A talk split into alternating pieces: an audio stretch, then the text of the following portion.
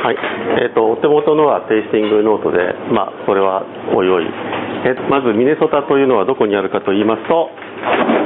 これがあのアメリカです。これが、えー、ミネソタで位置的には五大湖に一部面しておりまして北はカナダです。東隣はウィスコンシン州で西隣はノースダコタとサウスダコタ。南は何だったか忘れました。この町はですねあこの町はじゃないこの州はですね州都であるセントポールという町とそれからあの最大の都市であるミネアポリスという町がですね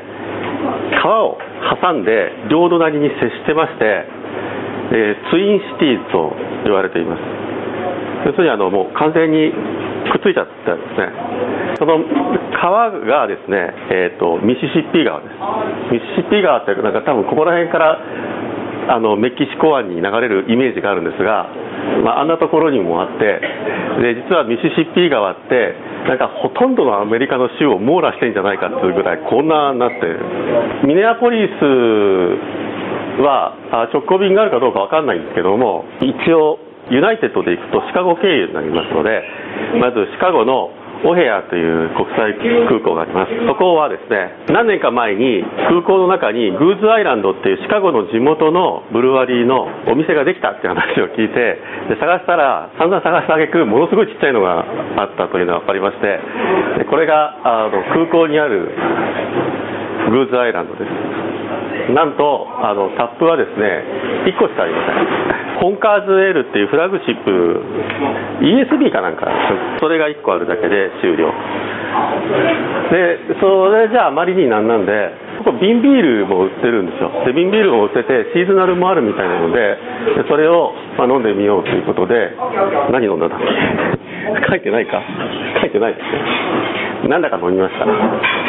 であの空港で今回行って割と目立ったのはこういうブースがあるんですよ。これ何かっていうとコンセントなんです。電源。ねこういう電源ブースが空港どこの空港に行っても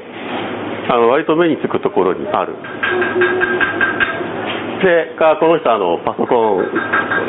あの挿して使ってると。ネットワークはですねあのほとんどの空港で無線 LAN がつながっていてで今回来た中でもシカゴとミネアポリスとデンバーは広告しばらく30秒ぐらい見ると15分ただとかなんかそういうのが必ずあるので、まあ、大体ただで使える。この無線 LAN でいうと驚いたことにこういうパブはほぼ100%プロテクションのかかってない無線 LAN が流れてます。で勝手につないで OK あのほぼ100%です。なかったところはめったないです。でただあの人数がたくさんつなぎすぎててもうつながらないっていう状況はたまにあるんですけども、えっと、無線 LAN のないところがほとんどない。何が便利ってこの iPod タッチがめちゃくちゃ便利な 活動をしてくれた。シカゴからはちっちゃい飛行機に乗ってですねミネアポリス・セントポール国際空港っていうのがあってそこはリンドバーグターミナルとハンフリーターミナルっていうなんかちっちゃいのとでかいのがあるんですけどそのリンドバーグターミナルっていうところに着いたんですがそこからですねとりあえずあの結構お昼ぐらいに着いちゃったので、まあ、あのまず酒屋に行こうということで酒屋に行くんですが途中こういう変な建物があってこれ何かよくわかんないんですけどウォータースライダーがダーッとある建物。なんかそういうことらしいまず最初に行ったのはこのブルーマックス・リカーズっていう酒屋さんででこれはビット書いてある「チューズフロム1100ビアーズ &200 シングルモルト」って書いてあって。でとてもビールは充実してましてなんと,、えーと、ネストはネストは割とよく見るんですけど、えーと、ベアードの瓶ビールを売ってる。あの海外でベアードの瓶ビール売ってるの初めて見ました。ここはなかなかあの楽しい。で、えー、店自体はそんなにすごい広いってわけじゃないんですけども、まあ、ビールはとても充実してます。でもう1軒セラーズワインスピリッツとかっていう店があってでこれはブルーマックスでは多分1軒ぐらいしかないんですけどセラーズ、えー、ワインスピリッツっていう、ね、あのお店はチェーン店で割とこの辺りに何軒もある。でここも結構ビールはたくさん置いてあります。もう1軒途中にスーパーに寄って買い物をしたらスーパーの横これなかなか高級なスーパーらしくてこの併設でちょっと端っこの方にちょろっとあるんですけどあのやっぱ酒屋があってでそこでもあのシングルを売ってる。え割とアメリカの酒屋って6パックって 6, 6個が箱に入って冷蔵庫に入っててで大大抵はそれ単位でしか買えなかったりするんですけどもマニアックなお酒屋さんだと1本ずつ買えるようなスペースを置いてあるところがあってでシングルスとかっていうんですけどもあのそのシングルスがここにもちょんとだけあってでそれでこれここではなんか1本買いましたけど。行く時には必ずあの酒屋の情報を調べる時にシングルスが売ってるかどうかっていうのを必ず調べてってます。行かないと六本単位で買わなきゃいけないのはちょっと無理があるので。これはね何度か行ったんですけどすごい高級なところでなんか最後に行った時は無料トートバッグプレゼントかなんかにあのの日に当たってあのトートバッグ配ってました。でこれはあの結局この日買ったビールがこれぐらい買った。であのこれぐらいこういう冷蔵庫でがあるところでないとあの我々移動できないのですでにあの泊まるところがものすごい限られちゃう。とりあえずチェックインして1キロぐらいホテルから1キロちょっとぐらいのところにあるグラナイトシティってこれがチェーン店でミネアポリスに何軒もあります。でダコタにもなんか1軒か2軒ある。でここはですねあのいやもうチェーン店だからどうでもいいだろうと思ったんですけど、まあ、そこまでひどくはなくてですねライトラガーとかアンバーラガーとか、まあ、大体そういうのは割とあんま変じゃない。スープルっていうライトラガーと僕のブレンドっていうのがあったんですけどそれはかなりちょっとちょっとなっていう感じで。でなんかあの割とラガーっぽいのが良かったです。でここはごく普通のアメリカのブルーパブなのであの食べ物をオーダーするとものすごいドーンと出てくるようなところ。なんとなくなんかこうなんていうんですか外見からのイメージがものすごくレストランっぽくない。なんかなんか電気屋さんみたいな感じの、えーと、見てくれのパブなんです。不思議なんですけど。酒屋であのせっかくなのでミネソタツインズのあのビール包むやつを買う。あで、えーと、ツインシティズって呼ばれてる町なので地元の野球チームミネソタツインズ。これはあくる日でツインシティーズのセントポールの方にノーザンブルワーっていうとても有名な homebrew supply があってミネアポリスの方にはミッドウエストっていうこれもとても有名な homebrew supply shop があります。でこっちがノーザンブルワーで外見はすごく普通の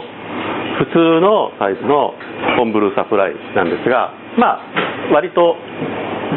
何ですかね、えーと、いろいろ細かいものが揃ってまして売ってました。でここはま通販専門でかなりしっかりしたカタログフルカラーカタログを作ってます。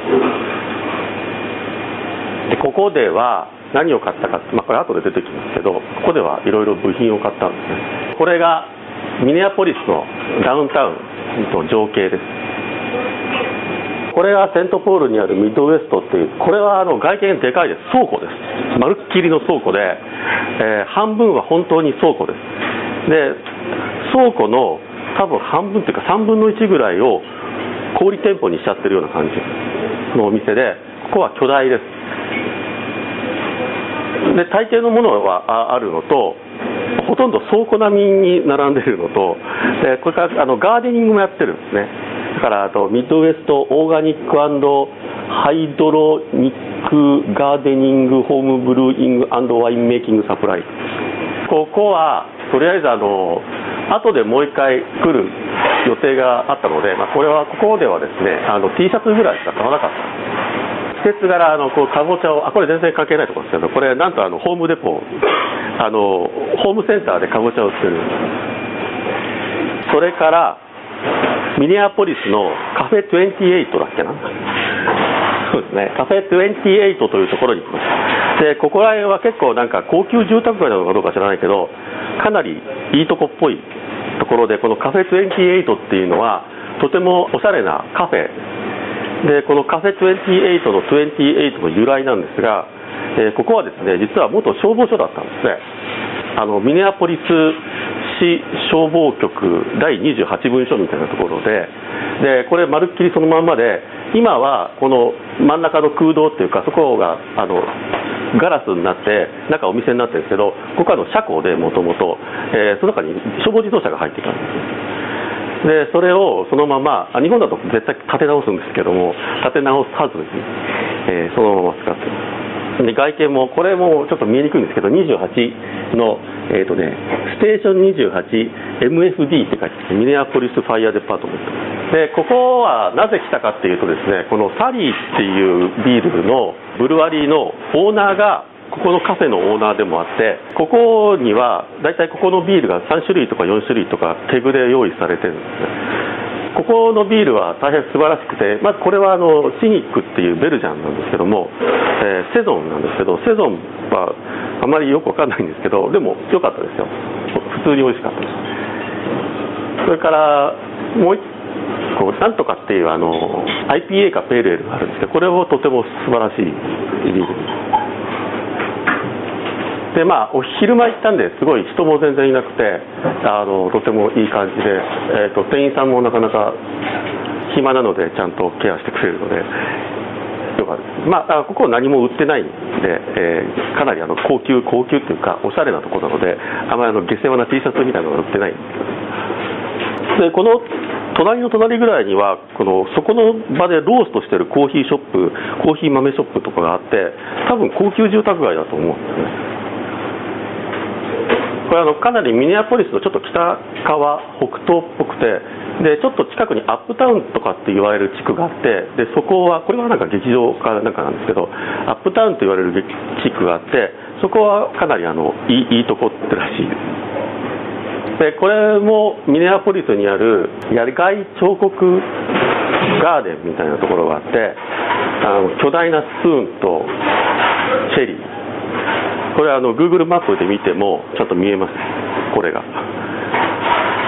で噂によるとあのチェリーの先っちょから水が出るそうなんですけど水が出てなかったこれはなんかこの2人の人が作ったらしいんですけども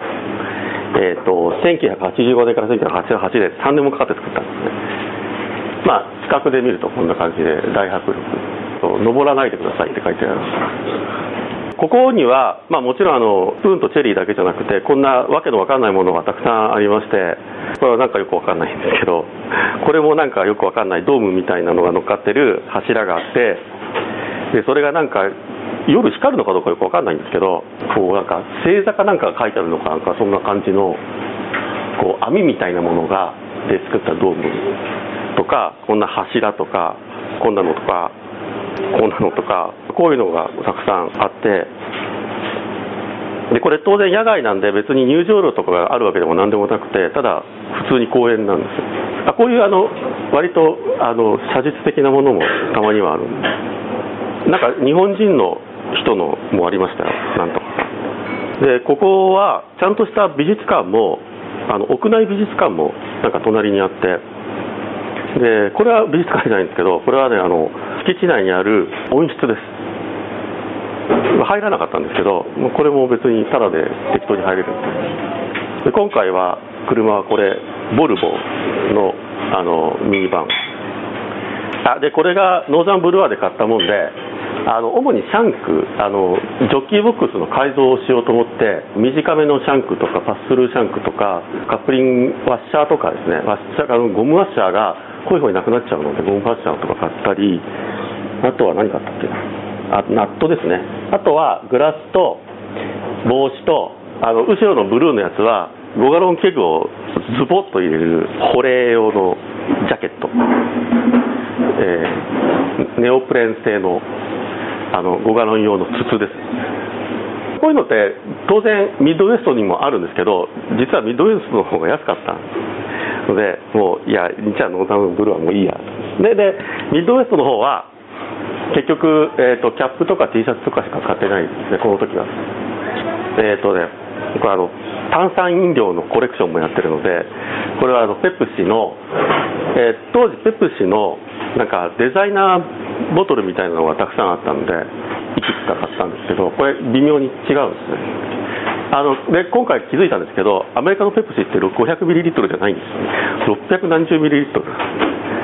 それはペプシに限らずあのコカ・コーラも何でも全部そうなんですあこれマウンテンデューでマウンテンデューのボルテージっていうのとスーパーノバっていうやつなんですけどこのこれは何かというと3つほどマウンテンデュードリンカーがデザインしたフレーバーっていうのがあってそれで3つほど製品にして最終的に本当の製品に残るのはただ1個だけでなんか投票かなんかするらしい。でその時は3つ出てて後でもう1個出てきますけどあの紫色とブルーでえっ、ー、とねなんだっけなフレーバーが青い方がラズベリーとシトラスフレーバーですね。で紫色の方がストロベリーとメロン。であくる日あのミネアポリスにはあのアメリカ最大のモールと呼ばれているモール・オブ・アメリカっていうのがあるんですね。そこに行ってみることですこれはあのこういうカタカナのロみたいな形をした建物でで四隅にメイシーズとかノードストロームとかそういう巨大デパートが四隅にあってで真ん中があの空空洞というか吹き抜けになってるんです。でその吹き抜けにですねテーマパークっていうかアミューズメントパークがあります。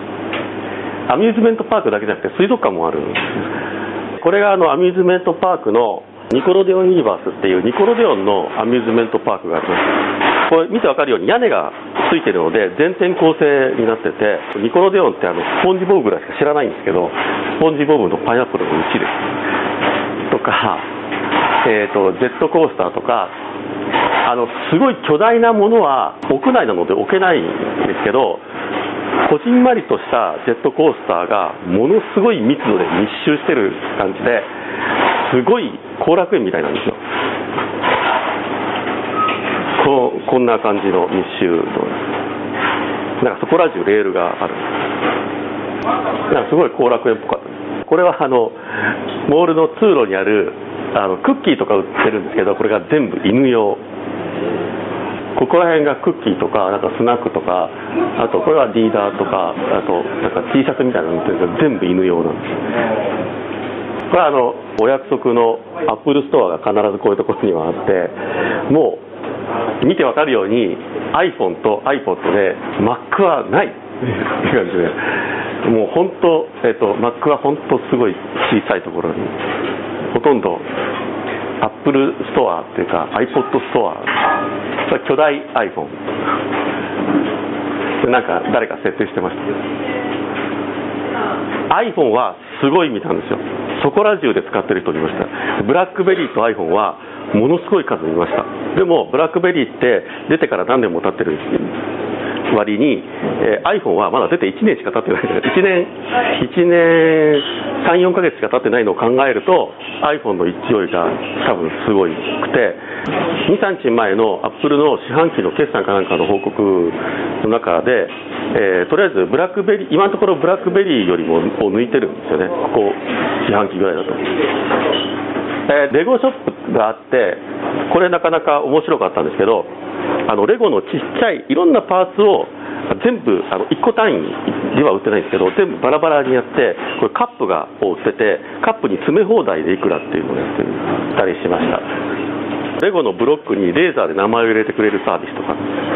でなんかそのハッピーバースデーとかっていうブロックもあってであの誰かの名前入れてもらってくっつけてハッピーバースデー中なんとかにするとかっていう。ここんなあのボバフェットとか。はなんかよくわかんない。えっと、モール・オブ・アメリカに行った一つの理由はモール・オブ・アメリカからライトレールが走っていてあの路面電車みたいなですねが走っていてでミネアポリスって1路線しかないんでほとんど使えないんですけど一応これでダウンタウンには行ける。で、えー、モール・オブ・アメリカが片方の終着点なんでここからえーと、電車に乗って行ったんですけどあのこの時はダウンタウンに向かって電車に乗っていくんですけどあの自転車を置けるところっていうのがあるんですよ。電車の中に。実際これ自転車置いてあるところなんですけど今になってそうなのかどうかわからないんですけど自転車に優しい国になってましてアメリカが、まあ、こういう電車の中に自転車を置けるっていうのを初めて見たんですがあのバス路線バスの前ですね。前に大抵2つとか3つとか自転車を乗っけられるスペースがあって自転車乗った人がバスに乗ってそこに乗っけてもらってバス移動っていうのは多分どこでもやってる。大抵のところにこんな、えっと、鉄パイプみたいなのがあって駐車場のところにそこに自転車を止められるようにはなってる。なんか日本みたいにとりあえず置いたら持ってってみたいなのは、ま、ない。日本では自転車は社会の敵みたいに言われてる。でこれは普通の外の駅です。ここからしばらく歩いて、えー、と行くと、まあ、これダウンタウンの横でこれはミネスタツインズのホームなんですがどっかで見たことがあるような気がしませんか？これ実は東京ドームがこれをモデルにして作られたと言われているそうです。ツインズのフィールドっていうのはちょっと離れたところに新たに今建設中でもうなくなっちゃうかなんかするみたい。どうもやっぱりあのドーム球場っていうのは今後なんかなくなる方向にあるみたいで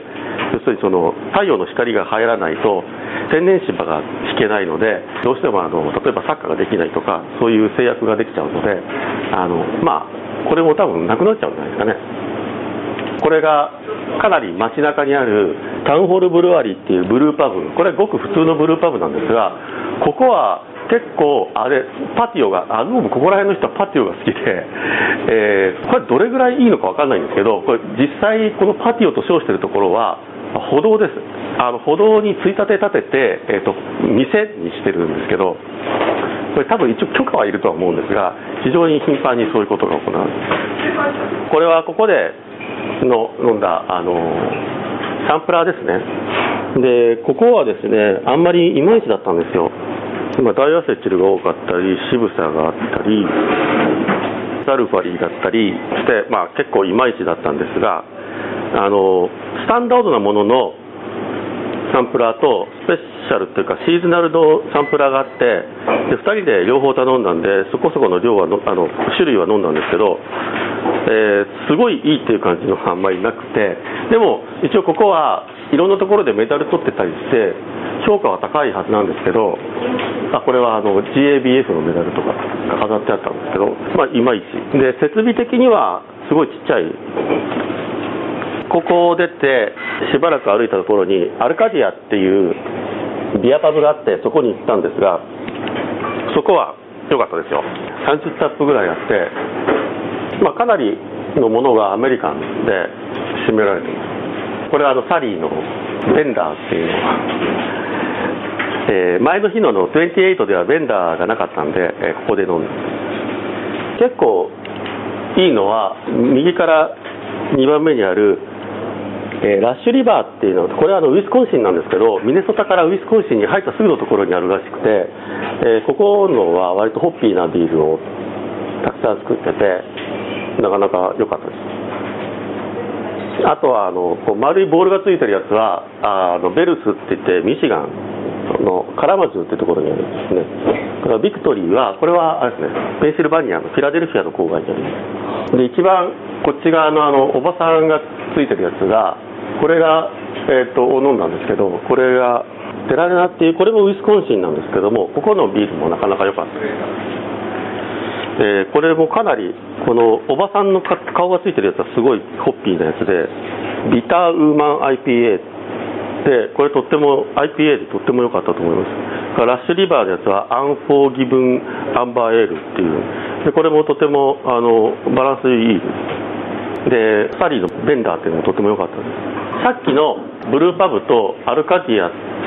ともうちょっと歩くとこのブルーナイルっていうエチオピアあの料理の店があってここがまたあの評価が多少高いなっておりましてビールはそんなないんですけどこのバーテンダーがあのレイトビアで一生懸命書いてる人らしくて、え、かなり詳しい人らしいんですね。で置いてあるものが結構ちゃんとしたものを置いてるということで瓶ビールとかもかなりすごい、まあ、とにかく外側まるっきりエチオピア料理の店なんでここではなんかハイブリッドのビールがあってこれはあんまり全然良くなかったんですけどベルスのオベロンっていうサマーエールがあってちょっと時期的には遅いんですけどこれはまた普通に普通です。ごく普通のビール。からあのコーヒーベンダーっていうやつをさっきのサリーのベンダーっていうのにコーヒーを混ぜたあのコーヒービールがあるんですけどこれはなんか客が飲んでた客がこれは素晴らしいから絶対飲めとか言われて飲もうかなとも思ったんですけど一応バーテンダーが試飲させてくれてでその時にすごい濃いのを飲んじゃったら飲めなくなっちゃったんですけどあでも試飲した限りはあの素晴らしいコーヒーフレーバーの素晴らしいビール。ここで飲んだ一番重たいのはこのベルスの8000バチ記念ビールでなんとあのアルコール度数9%のベルジャンホワイト。これはこれ1本飲んだらもう完全にものすごいことになっちゃう。ということでこの日は終わりですかね。あ帰り、えーと、夕方の夕方のミネアポリスの夜景を見ながら帰ってこれ駅ですね。これあの降りたとことは違う駅なんですけど1ドル1ドルいくらだったかな？1ドルちょっとぐらい。1ドル50ぐらい。これはあのモアで買った T シャツとこれはあの半額セールなんですよ。で、えー、これはレゴで買ったあのスウェットソルトペッパー。とあのレゴのブロックができるログレゴの氷の形をしたああ違うレゴのブロックの形をした氷ができる製氷皿これ多分日本でも売ってますで、あくる日ですね、ウィスコンシンまでなんと1時間半もかかって行ってですね、酒屋に行きました。で、ここの店は、えーと、シングルすごいたくさんあって、シングルって割とあの、冷蔵庫に入ってない場合が多いんですけど、ここはちゃんと全部シングルを冷蔵庫に入れてあって、で、ここでの最大の目的は、ニューグラルスの、えー、ベルジャンレッドっていうのと、それからラズベリーチャートっていう非常に素晴らしいフルーツビールがあってでこれはですね今やウィスコンシン州以外では一切販売されていない。んですねなので、えー、ウィスコンシン州まででウィスコンシン行ってもあるかどうか分かんない。ウィスコンシン州で非常にあるだろうという確率の高いところまで行ってですねあの探しに行ったんです他にもシングルがあってあのミシガンの僕のとっても大好きなファウンダーズっていうところがあってそのファウンダーズっていうブルワリーもえーと、ウィスコンシンとかイリノイとかオハイオぐらいまでしか買えないんですよ。な ので、えーと、ファウンダーズのビールを買って行ったと。ここのためだけにあの往復3時間かけてで途中にですねあのドイツ風ブルーパブがあってでそこに行ったんですよ。でそこはなんか結構ホームブルワーにもケアがあるホームブルワーのミーティングとかの場所にもなるようなとこなんでいいかなと思って、えー、もう全くドイツ風のビールしかない。でそうなんか置いてあるものがかなりどうでもいいものしか置いてなくてまあでもあのバイセンとドゥンケルとローカルロリービールダイエットピリスですかね。があってまあ普通ダイエットピリスはダメでしたけど普通です。設備的にはすごいちっちゃい。あのウィスコンシンはウィスコンシンの名物は何かっていうとまず第一にチーズなんですよ。でさっきのスーパーでも、えーと、チーズを売ってて地元のすごいスモールバッチのチーズだとかっていうところで金曜日に入荷木曜日まではミルクでしたみたいなチーズ。あのすごいフレッシュなあのモッツァレラみたいなチーズとか1年とか2年とかエイジングしたチェダーとかっていうのがすごく安いんです。後からあのミネアポリスに行って同じようなチーズを見ると何割かも味だしデンバー行くと倍ぐらいの値段になってたりするんですけどあのとても素晴らしいですねウィスコンシンは。もうウィスコンシンは住むには最高です。あの牛とかたくさんいます。でこれは、えーと、ウィスコンシンとミネソタの州境に近いところにある酒屋にウィスコンシン側の酒屋ですごい分かりにくいところにあってこれがなんか100年ぐらい100年以上続いている酒屋なんですでこれはあのその酒屋の隣にあるワインバーみたいなのがあって、まあ、そこではまあビールって感じしないんですけどこれがあのカサドバっていう酒屋さんで1896年からやってるので100年以上やってます。あこれあの裏の駐車場にねクマがいるんですよ。これ普通にあの木で切り抜いた黒い板なんですけど熊が置いてあるんでこんな感じのあの看板もなんかクラシック感じあでこれ結局これが買ってきたやつで全部で何本かな？4確かね、えー、2人で10本ぐらい買っちゃったんですよでまああのかわいそうなので地元の人に1本だけ残しておいてあげてあとは日本人が金に物を言わせて全部買い占めました。ね多分ここれがこんなに並ぶのはすごいことだ。だからウィスコンシンまで行かないと買えないで結局今こういう感じですでベルジャンレッドとラズベリータートは次回のワンカップの入賞副賞ビールとして、えー、用意されております。来年あの入所した人に思います。これは、えーと、その晩試飲したビールですね飲んだビール瓶ビール。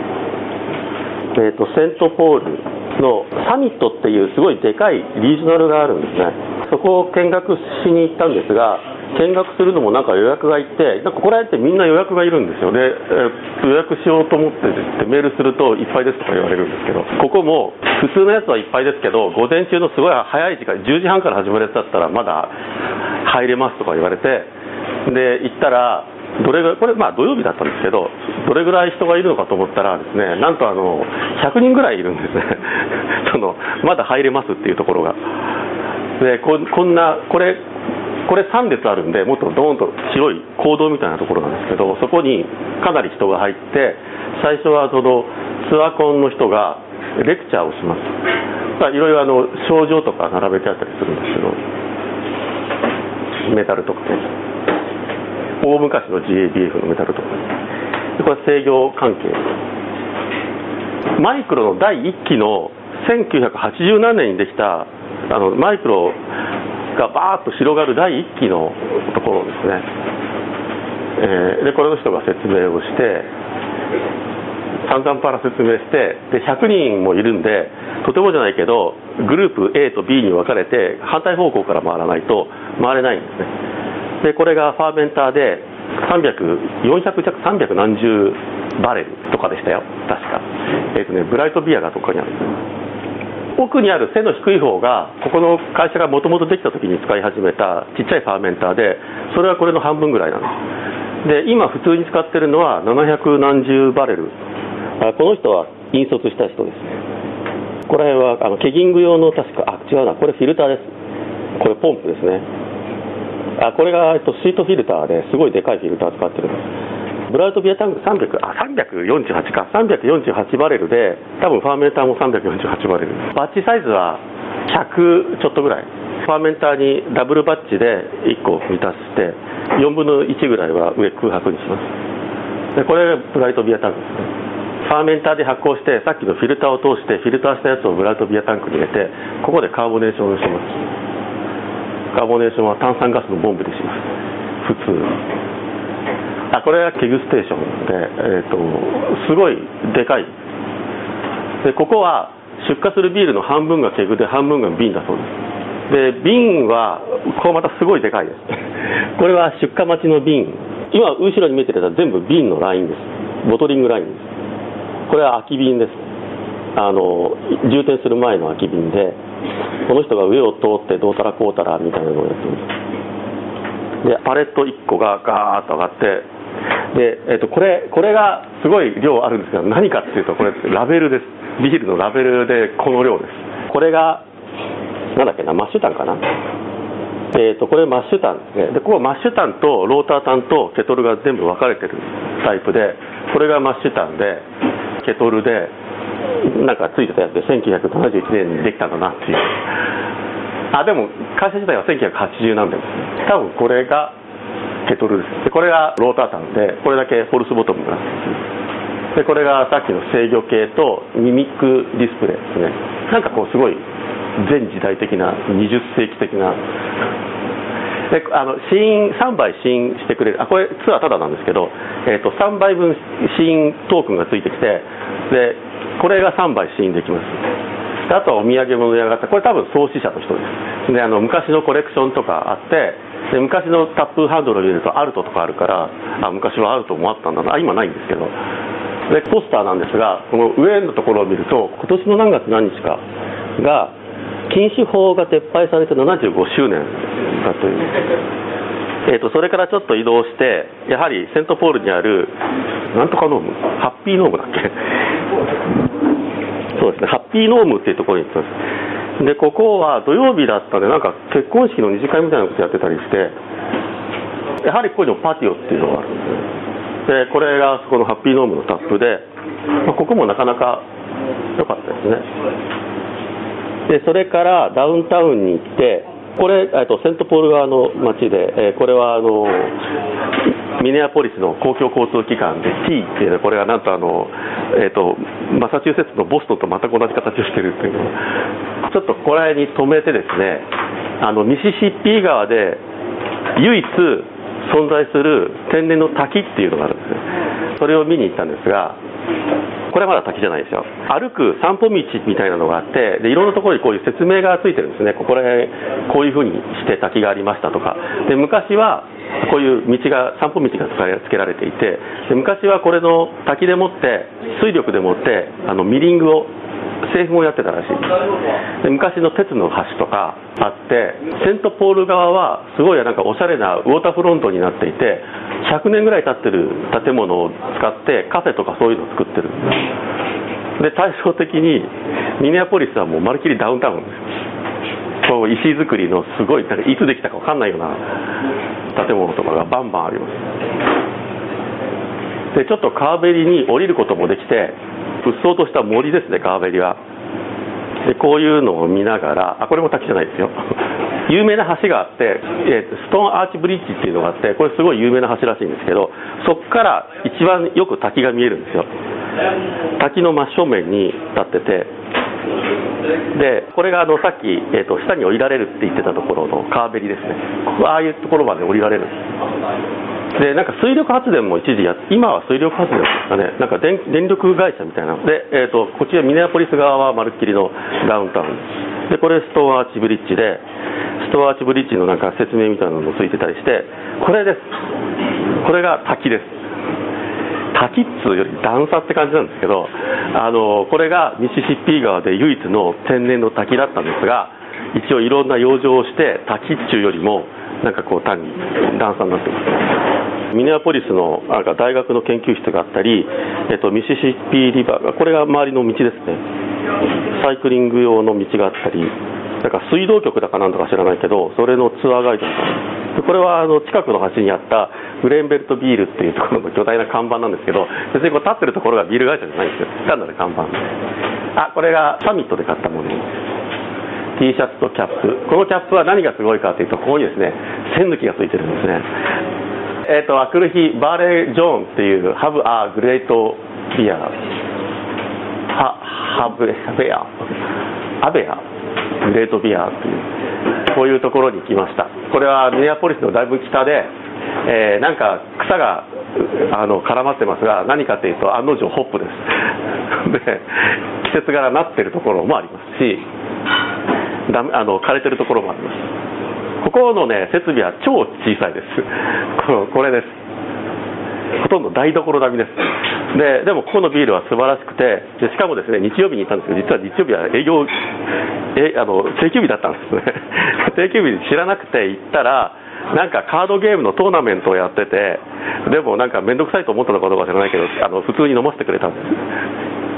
だからあのそのカードゲームやってなかったら扉閉まってました。これが不思議なのはタップハンドルがなんか変な飾り物ばっかりなんですよ。どれがどのビールってどうやって分かるのか全然分からないんですけどなぜか不思議なことにこういうでお姉さんは全部分かってやってる。これはあのなんか近く通り道にあったシマンテックのビルで何やってるのか全然知りません、えー、でミネアポリスに戻るのはこんな感じ、え、ミネアポリスの北側なんです。これはミネアポリスのダウンタウンでターゲットのでかい店舗があるんですけど実は近くにこれがターゲットの本社らしいんですけど なんと超街中にターゲットの本社があるんですで近くにあったオラクルセンターとかっていうビルがあって、えー、とこれはあのシアターなんですけどここのオフィシャルスポンサーが 3M とターゲットなんですよ。あの上がターゲットでしてるから 3M 3M はあのミネソタミネソタマイミニングマニファクチャリングだからなんだからで MMM で 3M もともとミネソタの企業で、えー、ミネソタで最も有名な企業は多分 3M その次が多分ターゲット。これ放送局。これも超街中にあるんですけどこれはあの、えーと、ニコレットモールっていう通りで、えー、ショッピング街ですね。でこういうあの渡り廊下があるんですよ、えーと、渡り廊下があってあそれとあの今回アメリカで至るところで見るのがこのベーカリーカフェっていうのが結構あって多分今後日本でも流行ると思います。これはあのミネソタのお土産物屋ででミネソタあの時期的になんか党大会があったらしくてあのなんか、えっと、共和党か民主党かのなんかそういうグッズがたくさん売ってる。路面電車ラッピング路面電車ですね。あこれあのあクリントンさん。クリントンさんのあのくるみ割り人形グあのを売ってる。えっ、とこれはね多分いろいろあの一応深い意味。深くもないけど 意味がある。んですけどえっとビル・クリントンはあのコークスクリューになってる。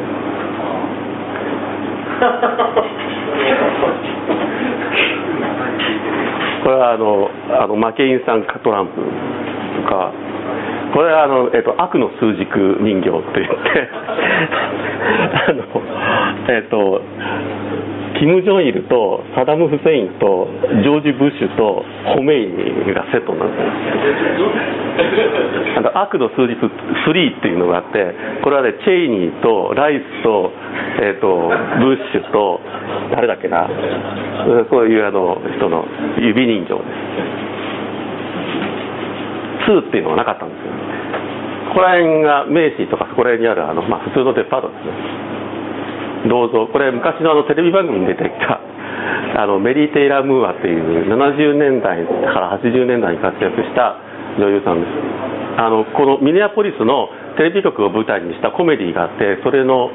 に出てたすごく人気のあった人。日本でやったかどうか分かんないんですけどそれのスピンオフドラマを日本でやったんですよ。これはビアパブでバスターゾーン28っていうところであれ書いてないですね。ここでは、まあ、大したものはここではなんか飲んだんですけどあのホームページ見てください。あそれから帰って、えっと、ラズベリータートを1本開けてとても素晴らしいです。これは3つ目の最後のレボリューションというやつでこれは何味だっけな？ワイルドベリー味ですね。薄薄いブルー。ですで明くる日もう一回モール・オブ・アメリカに行ってそれからセントポールあこれあの後楽園にもあるんですけどなんかこれが アメリカで最近至る所で見るんですけどそうなんかハードロックか第3のハードロックカフェを目指してるらしくて。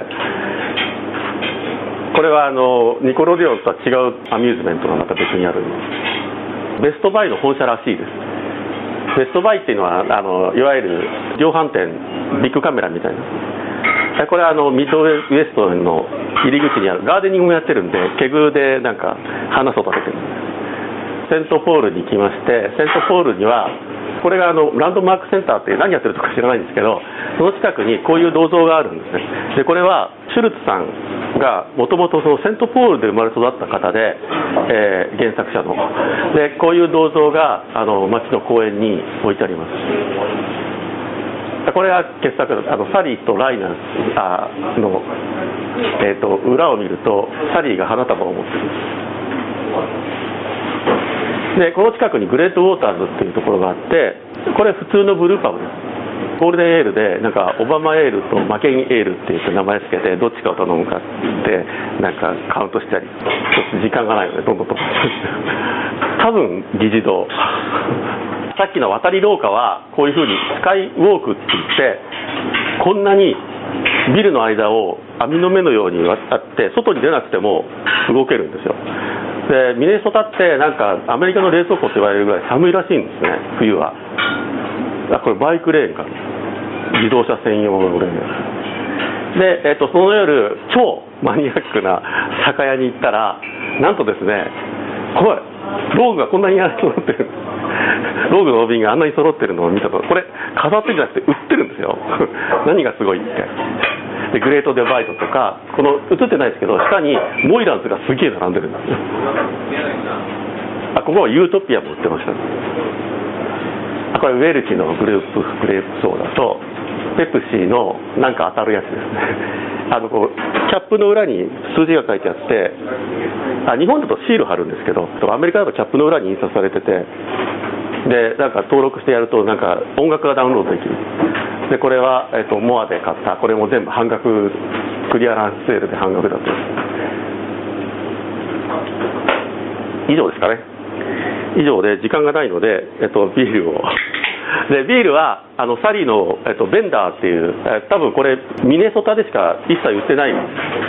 すでここのブルワリーのホームページ見るとどこで売ってるかっていうのが書いてあるほどあんまり売ってないんです。それとですね、T シャツがあるんですが、欲しい人、サイズは M です。欲しい人いますか？先着1名。来てくださいね。じゃあ、あの、どういう T シャツか見せてあげてください。はい。ちょっと質問が、はい、どうぞ。アセトアルデヒドってどういう、あえっ、と、あの、アセトアルデヒドというのは、あの、青リンゴのようなあ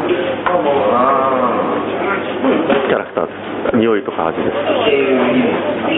というあアセトアセトアルデヒドっていう物質が青リンゴっぽいキャラクターがあるあーで意味としては青りんごっぽい。そうです。アセトアルデヒドっていう物質は、えっと、実はイーストの中でエチルアルコールになる前にアセトアルデヒドに一旦になっていてそれを還元してエチルアルコールになるんですね。でそのエチルアルコールにならないで、えっと、残っちゃうアセトアルデヒドがあって作り方がまずいとそれが大量にあってあの人間が感知できる量になっちゃう。んですそうするととても青りんごのようなとかブドウの皮とかそういったような感じのあのキャラクターになってあまり良いものとはされてない。ですでも、えっと、バドワイザーとかはそれを濃いに作ってるんほんのちょっと分かるか分からない程度作って入れてあって入れてあってっていうか できるように調整してあって、えー、とそれはものすごく低温バドみたいなものすごく低温だと分からないながらも爽やかな感じが感じられる。んですあそれ、えっと、皆さんに見せてあげてください。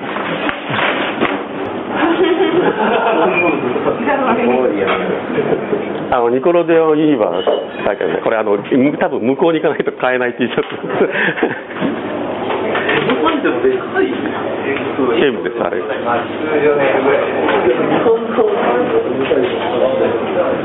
かなり勇気がこれすごいチョコレートっぽい感じがあでもねこれもっとあのケグだともっと状態がいいんですよね。あのザラザラっとした感じのモルトのととにかくチョコレートっぽい感じが後に残る。んですねでこれにコーヒー入れたのがコーヒーベンダーっていうですねこれよくできます。ここのビールはあのかなりどれ飲んでも OK ですはい。ということで次回はコロラブ編ですのでぜひ。